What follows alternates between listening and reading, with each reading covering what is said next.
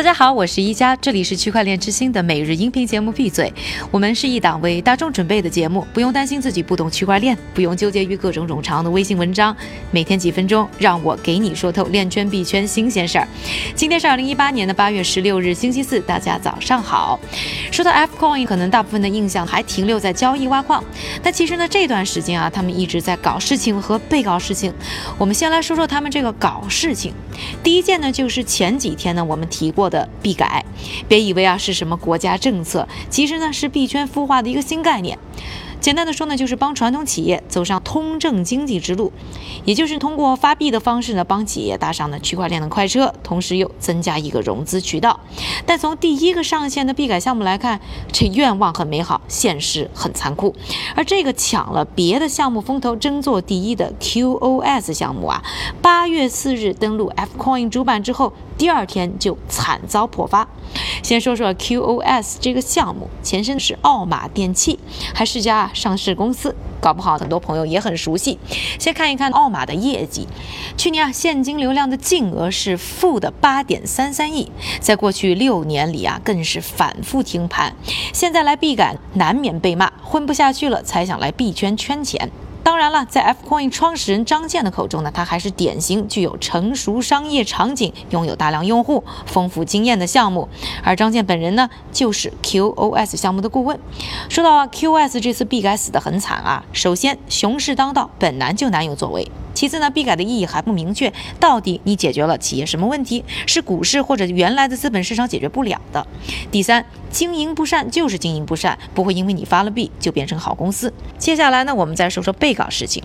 由于项目惨败，奥马电器星期二又站出来和这一次的币改划清界限，表示公司啊根本没有参与到 QoS 项目，而是控股股东、董事长赵国栋等人的个人行为。另外，这两天币圈还在传一篇。币改实为 ICO 公司已被立案调查的文章，网上呢还有传言说啊，张健跑路被抓，张健只好自己发朋友圈来澄清。呃，我呢也是张健的一个网友，关注的微信号 nextblock，N E X T B L O C，输入关键词朋友圈可以看一看这一条状态的截图。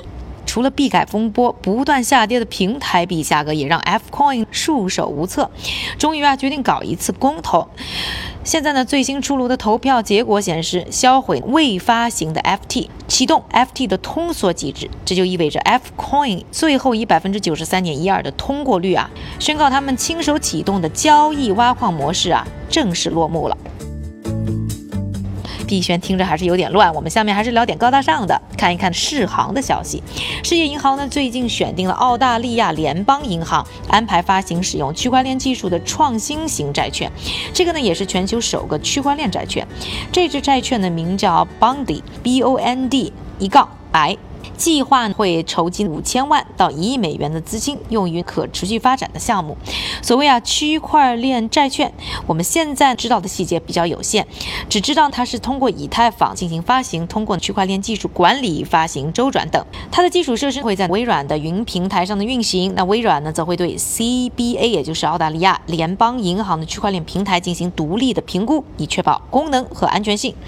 要说啊，这个世行一直是走在呢金融创新的前。沿，早在一九八九年就发行了首个全球性交易结算的债券，两千年呢又发行了首支电子债券，而现在啊又抓住区块链。他们表示呢，区块链技术呢会简化众多债务资本市场中介机构和代理人之间的流程，提高运作的速度，也能加强监管。而合作方这个澳大利亚联邦银行也一直在区块链领域啊积极的尝试。大家可能还记得韭菜哥之前快讯里和大家提过啊，说今年七月 CBA 也就是澳大利亚联邦银行呢，通过自己的区块链平台成功的将十七吨杏仁运往到了欧洲。这个平台呢，同时呢使用了分布式账本、物联网以及智能合约三项技术，实现了从墨尔本到德国汉堡的货物追踪。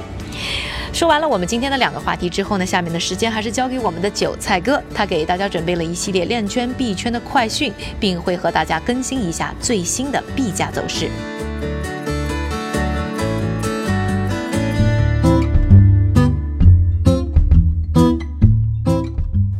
好的，一加，感谢你的分享。接下来是韭菜哥的短消息时间。首先，台湾地区新北市计划建立区块链经济特区，预计吸引二十亿美元投资。第二条消息，日本通讯巨头 Line 成立通证风险基金，金额达到一千万美元。第三条消息，面向企业客户的区块链初创公司 Axony 宣布完成了三千二百万美元规模的 B 轮融资，高盛和 Nika Partners 领投，参与融资的还有摩根大通、富国银行、硅谷知名风投 Anderson Horowitz、Y Combinator 和 Digital Currency Group 等。我们再来看一组链圈的报告。德勤预计，汽车业五年内将大规模采用区块链技术，包括整车制造商、供应商、经销商、金融机构和终端用户在内的整个行业都存在区块链机遇。今天的链圈币圈名人点评来自硅谷风险投资人吴军，他表示，百分之九十九的人没有拿区块链在做正经事儿。最后，我们再来关注一下币价走势。根据 Coin Market Cap 的数据，截至北京时间八月十五日零点的二十四小时，排名前一百的数字货币现在普遍上涨，